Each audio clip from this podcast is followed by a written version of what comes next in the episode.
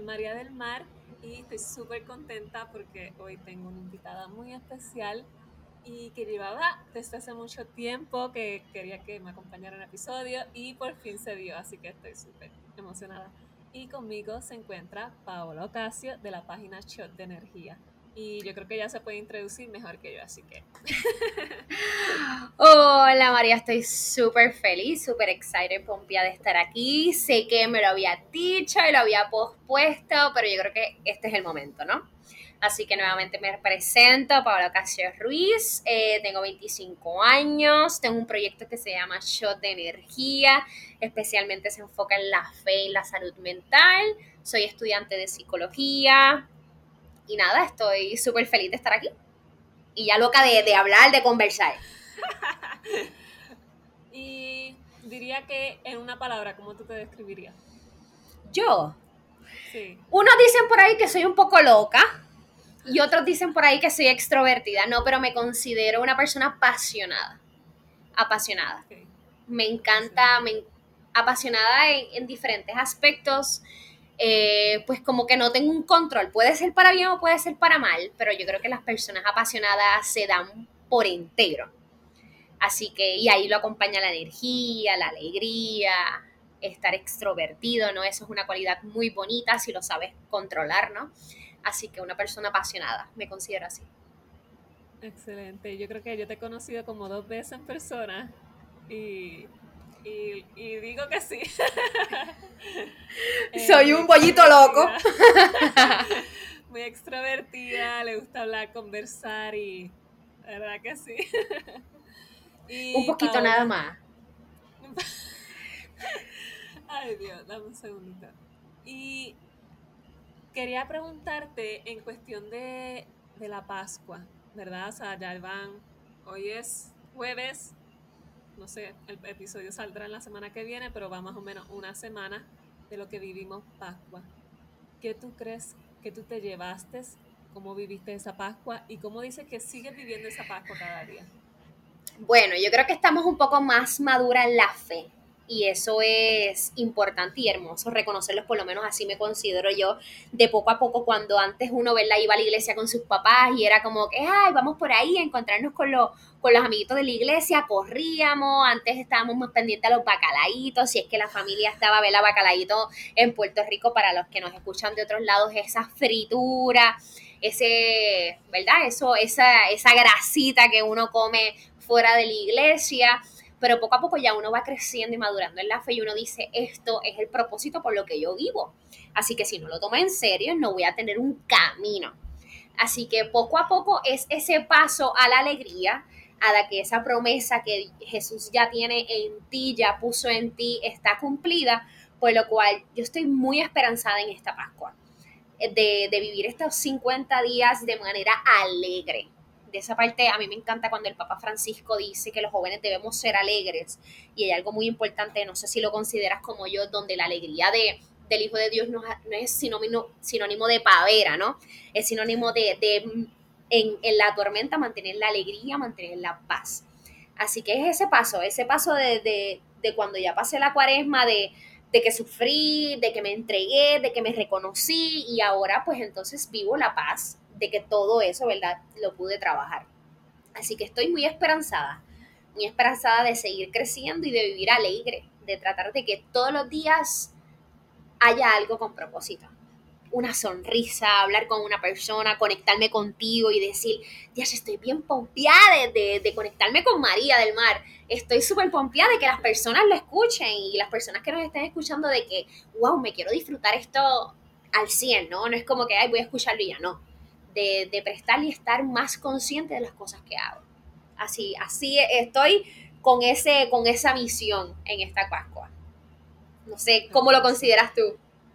No, claro, yo creo que dijiste como que la palabra clave, que es Pascua, la esperanza y, la alegría. Entonces quería eh, hablar de este concepto de la alegría del cristiano sin caer como que en esta mentalidad de que un cristiano no puede sentir tristeza, un cristiano no puede sentirse ansioso, un cristiano no puede, ¿por qué no? Porque si no le estoy fallando a Dios, porque si no no estoy confiando lo suficiente. como que, ¿qué tú dirías que es este significado del cristiano alegre? Esa es, eso es la falta de desinformación o cuando somos inmaduros, no, no por criticar, porque yo creo que todo el mundo lo, ha pensado, ¿no? De decir, diache, me estoy cayendo, no pongo mi esperanza en Jesús, pero es nuevamente nuestra humanidad jugando contra nosotros mismos, ¿no? Porque somos limitados. Pero cuando nos abrimos a la apertura y a la gracia de eso que no podemos, porque somos nuevamente muy limitados, la realidad es que Dios nos abre y nos da una capacidad grande de reconocer e ir, de que nuestra fe sea sobrenatural, no suba a otro nivel. Y a esas personas o, a esa, ¿verdad? Pasada Paola, yo le diría que, que hay que sentir cuando las cosas llegan a tu vida, un proceso, un dolor, una herida, un trauma, tú lo tienes que acoger. Es como yo pongo las heridas, ¿verdad? Eh, identificándome con esas personas que dicen, no, un cristiano no, no puede estar triste, no. Esa tristeza, como igual que Jesús, ponerlo con una persona, ponerlo con un propósito, identifícalo que es como que está, ok, vamos a identificar el problema, este problema de esta manera, estoy sufriendo, ¿por qué? Y ahí entonces tú unes tu sufrimiento con el de Jesús, porque le estoy dando propósito, porque realmente vale la pena. Y entonces ahí digo, ¿vale la pena desmotivarme por esto o vale la pena porque realmente debo esforzarme por mejorar? Y ahí realmente tú vas diciendo, no, espérate, esto me está, esto me está quitando la paz, este es el demonio que yo digo, no, pues entonces voy contracorriente y le soy más alegre. So, es poco a poco el, de, el reconocer de que estoy siendo un chango en la fe. A un chango, ¿verdad? En Puerto Rico es esas personas vagas que no quieren tener una voluntad fuerte o realmente quiero trabajar o quiero acoger este problema para mejorar yo, para mejorar a la persona con quien me está haciendo una vida imposible o porque realmente hubo una pérdida y, y quiero reconocerlo, ¿no? Quiero llorar, quiero darme la oportunidad de sanar. Así que definitivamente y sin duda alguna el cristiano tiene oportunidad a sufrir, a llorar, porque como dice el dicho, llorar te limpia el alma y entonces está un poquito de sanación, pero, pero esa, esa es un poquito una línea muy finita, ¿no? Porque nuevamente somos muy limitados, así que poco, pero yo creo que poco a poco Dios nos va enseñando. Es un padre y de la misma manera que es un padre que nos ama, es un padre que nos enseña. Y tenemos a Jesús que es nuestro maestro, ¿no? Como le llamaban sus discípulos. Así que sin duda alguna sí. No se sientan mal si están llorando y van a la iglesia y tú dices, tiache, pero es que sigo llorando, ven como que suéltame del cuello, loco. Ese meme que dice como que busca otro guerrero, que ya no puedo, ya no puedo, como que ya no puedo, busca otro que trabaje para ti. Pero yo creo que Dios se ríe con nosotros, ¿no? Dios se ríe con nosotros y dice, cógelo con calma que todo va a estar bien. Así que eso es un día a la vez. Yo creo que es parte de eso, de verdad, de, dejarnos acompañar y, no sentirnos de que tenemos que vivir como que en esta falsedad de que porque soy cristiano, o sea, tengo que tener todo bajo control o, tengo que estar todo el tiempo con esta Que nos pregunten a nosotras. que nos pregunten a nosotras que nos ven por cámara, que nos ven, pero detrás de la cámara hay una historia de María del Mar, detrás de la cámara hay una Paola Ocasio, que vamos luchando día a día, vamos luchando día a día, día, o sea, esta, vive esta vida se vive día a día, minuto a minuto, microsegundo a microsegundo, porque hemos visto y me imagino que las personas que nos escuchan y nos ven, en un segundo te cambia todo. Así es. Yo tengo una anécdota y me acuerdo que yo dirigía un grupo de jóvenes, entonces yo pues estaba toda la semana hablando al frente, dirigiendo al grupo y, era como que pues cada vez que yo entraba a ese grupo, pues todo lo demás yo lo soltaba porque me enfocaba en esos jóvenes. Y pues, pues siempre me veían con una sonrisa súper alegre y uy, qué sé yo, aquella. Y después de eso, pues dos de las nenas que asistían a ese mismo grupo, pues nos hicimos bien amigas. Y pues, obviamente ahí ella, yo le empecé a contar y empezamos a hablar y, yo le contaba y yo es que me siento ansiosa por esto y esto y esto me da miedo y esto me da susto y, y, todo, este, todo este proceso de, de, ansiedad que estaba viviendo en el momento.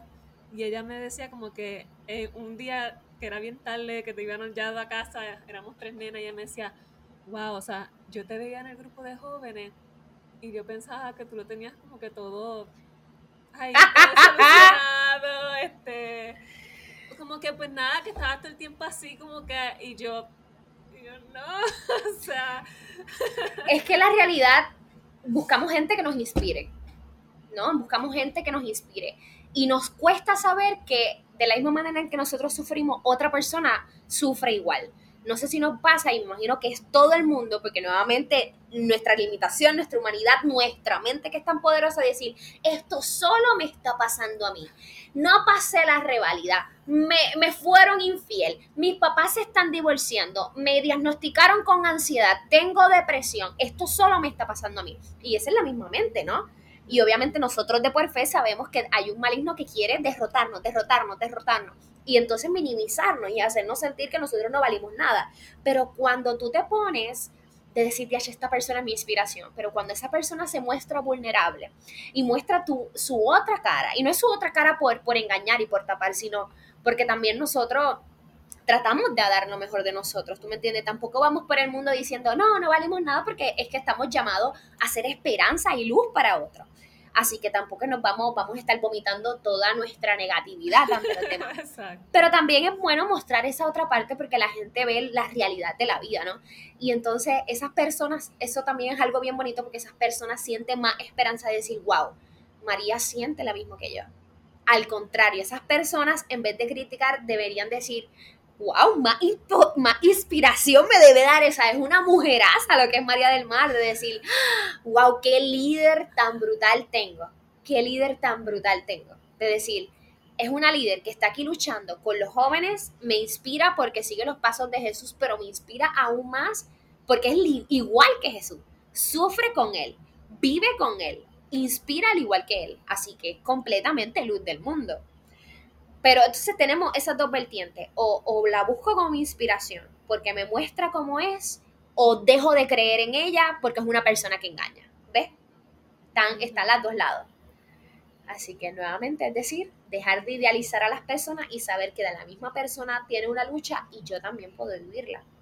Sí, y creo que es como que algo que, que tú también llevas con tu página, o sea, yo te seguía de hace tiempo y al ver que tú también te atreviste a hablar de la ansiedad y al ver que tú hablabas de estos temas difíciles, era como que pues, da esa, eso de que como que también yo lo lucho, también yo lo puedo hablar, porque como tú, como que al yo verte a ti, también me enseñabas a mí de que esto no es un tabú, o sea, esto se puede hablar, no soy la única. Y mencionaste eso de que esa mentira que nos da, yo digo la mente misma que nos dice, soy la única que estoy viviendo eso, digo que es lo más que debilita a uno en el sentido de que uno empieza a sentirse muy solo, uno empieza a sentirse como que no, no tengo ayuda, o sea, yo soy la excepción a todas las reglas, a todo.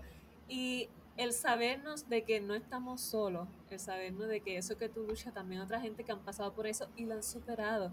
O sea, yo digo que eso es tan importante, el sabernos no sentir, el, sabernos que no estamos solos, es como que tan importante. Y, para mí por lo menos fue como que lo más que me ayudó en este proceso de, mi diagnóstico de OCD y, y, fue a través de las redes sociales que yo te lo contaba, que yo conocí sobre esto y el saber que eso que yo estaba viviendo, no, que yo no era la única, que era lo que yo ya, ya yo llevaba diciéndome por meses, que yo era la única, que no podía haber nadie más que estuviera pasando por esto. Y el saberme que yo no era la única, fue como que, wow, o sea, literalmente yo recuerdo esa noche donde yo sentí como que de los hombros se me cayó un peso de encima y yo me reía porque yo decía, no, y lloraba a la misma vez y era como que ah, esto tiene nombre, esto que vivo tiene nombre y no soy la única, tiene solución. Y el poder, ¿verdad? Tú con tu página, yo sé que Fabiola también que está por ahí, eh, y diferentes páginas donde se atreven a hablar de esto y hacer poder darle esa misma sensación que yo sentía a otras personas y como que es nuestra misión, es saberse que la gente se pueda sentir amado por Dios pueda sentir acompañada, incluso en estas batallas que no se habla mucho. Yo, yo siento, pues, a nivel personal, porque es muy importante, ¿verdad?, cuando, cuando hablamos primero de nosotros para poder expresarnos ante los demás.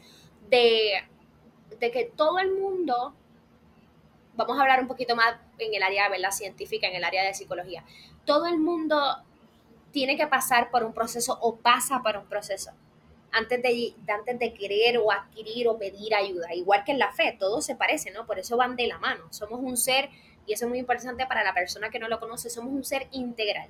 A lo que diga como que el humano es un ser holístico. Depende tanto del área emocional, del alma, de la mente y del cuerpo. O sea, todo es unido. Por lo cual, si no tienes una salud mental, una salud espiritual, una salud física fuerte, una de la otra va a acaparar la otra, entonces no vas a tener un balance, un equilibrio, un equilibrio mental, un equilibrio emocional, un equilibrio físico. Por ejemplo, si tú tienes un trastorno de cualquier cosa, si no lo manejas, te vas a sentir cansado, te vas a sentir que no quieres levantarte de la cama, entonces está como quien dice batallando con tu cuerpo.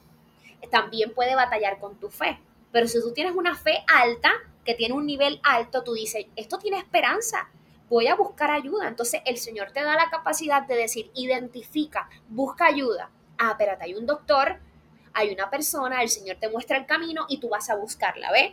Y entonces te levantas de la cama, viste, es un ser, con, somos, o sea, esto es una cosa espectacular y fascinante.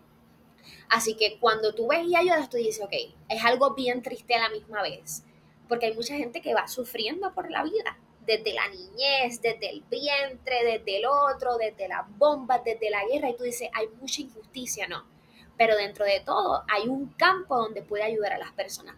Así que, pero en la parte de la fe, definitivamente, para poder crecer, para poder conectarnos con Jesús, para poder encontrarte con esa dimensión del amor del Padre, todo el mundo tiene que caer en el fango. Todo el mundo se tiene que encontrar con algo. Todo el mundo se tiene que, que encontrar con su propia vamos a irnos un poquito más profesional, con esa propia basura de uno mismo, ¿no? Ese espejo, ese espejismo con uno y decir, wow, este es Paula, su debilidad, sus pecados, su, su, todo, todo, todo ese fango que te va a encontrar o para entonces levantarte. Así que sin duda alguna, el mostrarnos tal cual somos ante el mundo y realmente no nos tenemos que mostrar completamente, ¿no? Hay cosas que la dejamos en el corazón porque esas cositas de tú le cuentas a la gente y la gente muchas veces no te va a entender porque es tu propia historia. Así que es tu propia historia, no todo el mundo, de por sí yo no voy a sentir lo que siente María del Mar, puedo escucharla, pero no voy a sentir a, tu extremidad, a, a, decirte, decir, Paola, esto me está doliendo y yo, hey, yo te puedo acompañar, pero no lo voy a sentir Así que esas personas que van a un funeral y dicen, todo va a estar bien, chama. Corazón, no lo digas, bebé, ¿qué haces? No lo digas. Esas personas de allí digo, es que pobrecita, no, no ha pasado por ese proceso, ¿no? Así que es acompañar en el dolor de las demás. Pero no metas jamás el dedo en el corazón de alguien que está sufriendo porque lo vas a hacer sufrir más. Así que el mostrarnos tal cual somos, el tener aquí, el crear este proyecto que definitivamente es dado por Dios, el mostrar con ansiedad, el mostrarme ese día a día, el tener la capa y la valentía, ¿no? La valentía de demostrar la realidad por las redes sociales, que se vive mucha, mucha, mucha vida falsa. Eh, la gente se siente muy esperanzada, gente se siente muy acogida y la gente se siente en compañía de decir, wow, María ha sido muy valiente, de mostrarse tal cual es, con su OCD, Paola con su BS, le pueden, o sea, bipolar disorder, BD, que diga trastorno de bipolaridad, de, pero no vamos a entrar, ¿verdad?, en esas definiciones, así que lo buscan. Pero más allá de todo, no somos nuestros trastornos, no somos nuestros trastornos, sino somos personas. Así que esto es fascinante, María. Tú, tú diste en el clavo. Cuando tú le tienes nombre a las cosas, ya tú sabes por dónde empezar. Decir, aquí es que busqué ayuda, me están acompañando, no soy la única que lo padezco, así que vamos a comernos el mundo. Y ya, y tiramos para adelante. Yo digo que el, el, como que algo, tengo dos puntos, uno que, que lo mencioné, pero yo que parte de empezar a sanar es este lo primero que se tiene que dar es reconocerlo. Y el que yo reconocerme de, me estoy sintiendo así, lo acepto, dejo de tratar de huir, de correr y de evitar todo esto. Y siempre decía como que de la mano de Dios, o sea, Señor Jesús, esto me cuesta mucho, pero de tu mano como que vamos a enfrentarlo. Porque de una vez por todas como que vamos a, a sanar y a dejarnos sanar. Porque a veces pues, te vamos heridas desde muy chiquitos eh, traumas, dolores, lo que sea, cosas que hayamos vivido, y muchas veces aprendemos a huir de ellas o o nos acostumbramos a esa herida. Entonces llega un punto de que Jesús de verdad, o sea, Él busca sanarte y Él quiere sanarte. Pero cuando te va a sanar, te va a sanar bien, desde lo más profundo. Y, y yo digo que ese sanar cuesta, duele, porque como que una herida física, cuando te quemas, como que esa herida física, los vendajes, todo eso, todo eso te va a doler un montón. Y esas heridas emocionales, ese mismo proceso. Y Jesús es el mejor médico, o sea, Él no va a hacer un trabajo mediocre. Si Él va a buscar sanarte, va a buscar sanarte desde lo más profundo. Y es como que, como que en ese proceso de dolor y, y quizá de oscuridad, porque de verdad uno como que le pesa cuando ¿verdad? uno vive estos procesos de ansiedad intensa, estos procesos de tristeza, como que cuesta y pesa muchísimo.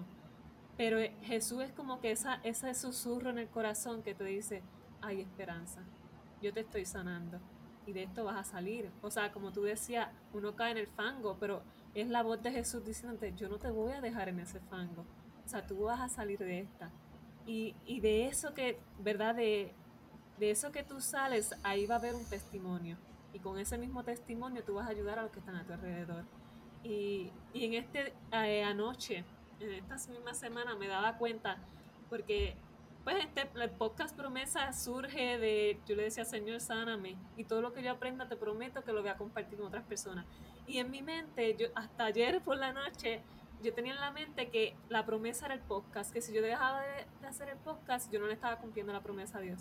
Y me di cuenta que Dios había puesto a personas alrededor mío que estaban viviendo lo que yo vivía hace un año atrás. Y yo le compartía lo mismo que a mí me ayudó, las frases que a mí me ayudaron, los libros, lo que ya yo, como que, o sea, yo le estaba compartiendo lo que ya yo había aprendido. Yo decía, y anoche mismo caí en cuenta, o sea, yo puedo dejar de hacer el podcast, yo puedo dejar la página de Influencers and Jeans, y como quiera sigo cumpliendo la misión, la promesa que Dios le hice, porque son las personas que tengo a mi alrededor. Y no, termina, termina lo que estabas diciendo. Mira, recapitulando, si, si estamos viendo y nos están escuchando, estamos hablando, comenzamos a hablar de la Pascua, ¿no? Que, que es un punto de partida de esperanza, un paso. O sea, y estamos viendo que estamos hablando de, de, de la salud mental, del dolor, de los procesos de la vida, de, encontrarnos con nosotros mismos, de, de, la, de la valentía que hemos tenido, ¿no? Porque hay que reconocerlos también, que, hemos, que me imagino que nos han escuchado y decir, ay, la valentía, se atrevieron, se atrevieron, pero es que también nos tenemos que reconocer a nosotras mismas, ¿no? Y eso es importante, demostrarnos tal cual, de, tal cual somos, de, de, identificar nuestros problemas, de identificar nuestro dolor. Pero algo muy importante que también lo dijiste muy hermoso, de, de que el Señor nos acompaña en el dolor y nos sana. Hablando y uniéndolo a esto de la Pascua, de, de que vivimos una cuaresma, hay algo muy importante. También le decía a mis jóvenes, perdón, del ministerio de, el Señor muere por nosotros pero nosotros estamos conmemorando lo que está haciendo. O sea, nosotros estamos viviendo una eternamente Pascua, porque ya está sellado, ya la promesa está. Y qué hermoso que tu podcast se llama Promesa. Y es para recordarte a ti, María, y cada de las personas que nos están, que nos están escuchando, es que ya hay una promesa en ti. No solamente el podcast, tú naciste con propósito. Tú tienes un propósito en tu vida, tú vas a vivir miles de cosas en tu vida. Todas las personas que nos están viendo y nos están escuchando tienen un proceso en su vida, pero hay una promesa que es la única promesa en el mundo que va más allá de un amor de mamá, que va más allá de un amor de un hijo, que va más allá de un amor de familia, un amor de amigo, porque sabemos que no es un amor completo, es un amor limitado. Y hay una promesa que dice, yo voy a estar contigo hasta el fin de tus tiempos, hasta el último aliento, porque hay más vida luego de esta vida. Así que qué maravilloso saber cuando Dios te da la gracia de reconocer, no importa lo que pase en mi vida, tú vas a estar conmigo. Exacto. Ah, tranquilo.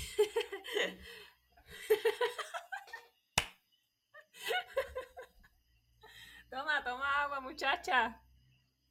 Hablen, hablen, que mira, yo creo que estoy tan emocionada que yo dije, ¡mi hogué! ¡Mi hogué!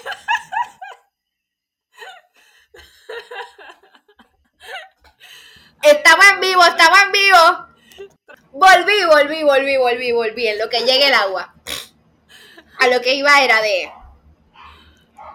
es que, mira, mientras uno conversa y las personas que nos están escuchando, mira, escúchalo en el baño, escúchalo, porque sí, escúchalo en el baño mientras estudia en cualquier lado. Porque cuando escuchas cosas lindas, Dios te da fuerza también. De decir, no hay nada que me limite. La única persona que me pueda limitar soy yo mismo. Tranquila, llegó, llegó, llegó el agua, mi gente, aplaudan, aplaudan, aplaudan. Thank you, eres la mejor. Ahora sí, estamos con todo el power. Ay, Jesús, por poco me muero. del amor, del amor. De decir. Yo creo que aquí hay dos palabras muy importantes y creo que se pueden ir con esto.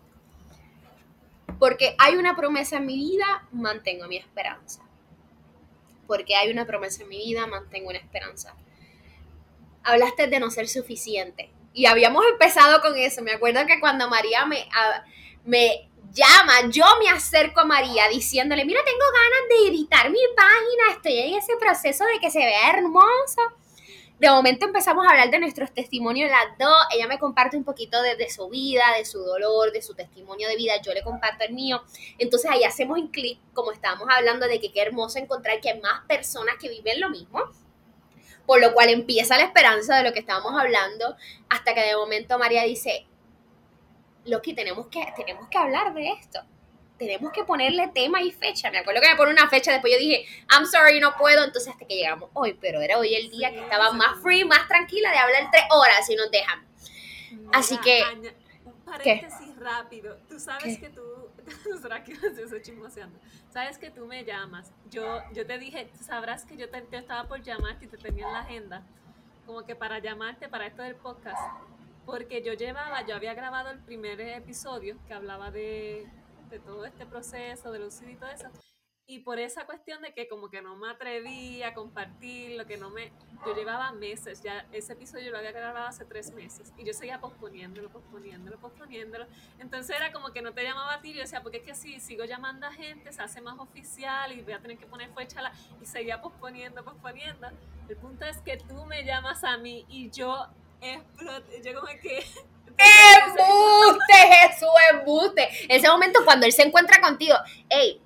Mi gente, son oraciones contestadas. Esas son oraciones contestadas. Es el momento en cuando te enfrentas contigo, con tu miedo de decir, ¿y ahora qué hago? O tiro para adelante o me quedo. De aquí, mira, de, aquí hemos dicho tantas cosas que realmente el que escucha esto, esto es riquísimo y fascinante. Tantas cosas, tantos puntos, tantas frases, tantos conceptos de decir, esto está brutal mientras más personas se hacen conscientes de su vida, de, lo limitado que son, porque eso es hermoso. En la palabra dice que, que el último que llegue será el primero. Los últimos serán los primeros. Mientras más te humilles, más te engrandeces. En tu debilidad, yo me engrandezco. Es todo al revés. No entendimos el juego. La humanidad no entendió el juego. Entonces queremos llegar primero, queremos engrandecernos, no queremos sentirnos débiles, no queremos sentirnos humillados. Y Jesús te dice, es todo lo contrario. María es todo lo contrario. Un ejemplo, una, una Cristina que nos está escuchando, un José Juan que nos está escuchando, un Francisco que nos está escuchando. Mis amores, es todo lo contrario. Entonces tememos a sentirnos insuficientes, a que mira mi mente lo que dice, a mirar a las personas lo que piensan, a que voy a llegar último. No trates de vivir la vida del otro. No trates de vivir el proceso del otro. No trates de brincar el proceso, no trates de compararte. Literal, es todo lo contrario. Es como que no entendimos el juego. Pero cuando logras entenderlo, porque él es maravilloso y te dice, vamos a darte otra oportunidad, dale, aquí vamos. es como cuando tú entrabas a Wii o a esos video games, te decía, yo quiero ponerlo difícil porque yo puedo. Y realmente perdía. Game over. Y tú te quedas como que, déjame irme ahí, sí, definitivamente para practicar. Así es nuestra vida. Beginner, beginner. Beginner, ok. Y después iba a medium, ok. Y después, y ahí entonces estaba un súper duro y ahí le metías a súper difícil. Así es. Así es. Igual con los problemas, los reconoces, reconoces el proceso, buscas ayuda y es el proceso de sanación. Acercarnos a Jesús, nos encontramos con nosotros mismos, nos humillamos ante Él y vemos su gracia y su presencia. Tenemos un encuentro. Y luego de tener un encuentro, lo vivimos, lo aceptamos y tenemos testimonio. Ya, fin. Fin. Lo vemos, lo vemos así, pero cuando llegamos a entenderlo decimos, wow, era menos complicado entenderlo. Vivirlo no, porque vivirlo es un proceso, ¿no? Pero era, era menos complicado. Lo complicado lo hacía yo. Lo complicado lo hacía yo. Pero el Señor siempre está ahí. Me acuerdo un sacerdote que decía, no le digas al Señor, quédate conmigo, permanece en mí, porque realmente siempre ha estado ahí. Loco, siempre está ahí. Al contrario, Señor, yo quiero que yo quiero dejarte entrar conmigo. Yo quiero dejarte entrar a mi familia. Yo quiero dejarte entrar a mi corazón. Yo quiero dejarte entrar a mi depresión. Yo quiero dejarte a mi sanación. Yo quiero dejarte en este, o sea, yo quiero dejarte entrar en esto. Yo quiero, yo quiero humillarme para que tú te engrandezcas. Yo quiero llegar último para que tú me dejes ser el primero. Yo quiero dejarte, yo quiero dejarte entrar a mi psicoterapia con mi psicólogo. Yo quiero dejarte entrar a mi página para que tú la manejes. Él siempre va a estar ahí, pero si tú no lo dejas entrar, es que, es que papá es tan, tan bondadoso que a veces yo digo, Señor, pero ¿por qué tú no nos haces así? Obviamente las personas que, no, que nos van a ver, pues lo van a ver. ¿Por qué no nos haces así? Él dice, lo que pasa es que entonces no entendimos el juego, ¿para qué los cree? Para que crean en mí de manera obligatoria. Eso no sería amor. ¿Para qué entonces envía a mi hijo para que muera con ustedes? Eso no sería amor. Lo hubiera dejado acá conmigo, vivimos como Dios y ustedes chávense. Se acabó el mundo y ya. No entendimos el juego. ¿Ves? Y también yo creo que muchas veces, y me pasaba en el, que quizá nuestra oración a veces, Señor, o sea, sáname, quítame esto ya. O sea, que se acabe, ¿por qué no? Si tú tienes el poder de hacer así, quitarme todo esto, ¿por qué no lo haces? Pero escuchándote, ¿verdad? Y también como que uno lo va analizando, es en ese proceso donde uno aprende a, confiarse plenamente en Él. Porque, ¿verdad? Si fuera todo tan que sí, o sea, es Dios, pero también es a través de todos esos procesos donde yo me abro a Él, donde yo doblo rodillas a conocerle, donde yo empiezo a hablarle, donde yo me acerco a Él So, todos estos procesos tienen un propósito, que quizás nosotros no lo vemos, pero él sí sabe por qué están ahí y el por qué las cosas no suceden instantáneamente. Y... Ajá. y hay algo muy hermoso que me acuerdo que dijiste, que era en ese proceso de sanación, cuando no nos queremos dejar, cuando duele, cuando él está ahí, cuando tú dices, te voy a pasar por el crisol, que ese crisol es como que nosotros somos una perla, entonces somos eso, entonces nos va a pasar por el fuego para formarlo en esa obra maestra que él quiere por amor, no por, no por maltratarnos. Pero en ese proceso estamos en la desconfianza, ¿no?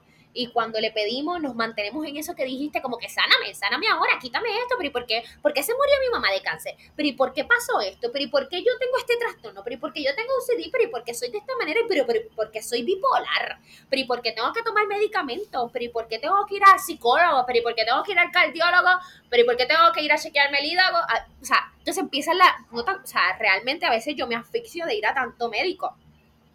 Pero es que realmente tú te quedas, espérate, espérate, espérate no estamos entendiéndole un juego otra vez. Y yo digo, ok, vamos entonces a bajarle un poquito. Te voy a tratar un poquito con amor, porque realmente eres mi papá, so que también puedo darle paso a la queja, él la va a coger.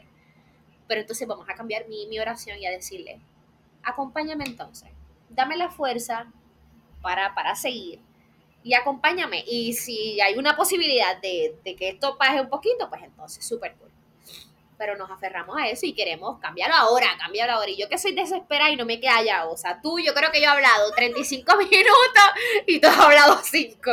Así que, pero tú estás bastante deseosa de escucharme, así que yo estoy aquí hablando. Claro que sí. Así que emocionada y contentísima.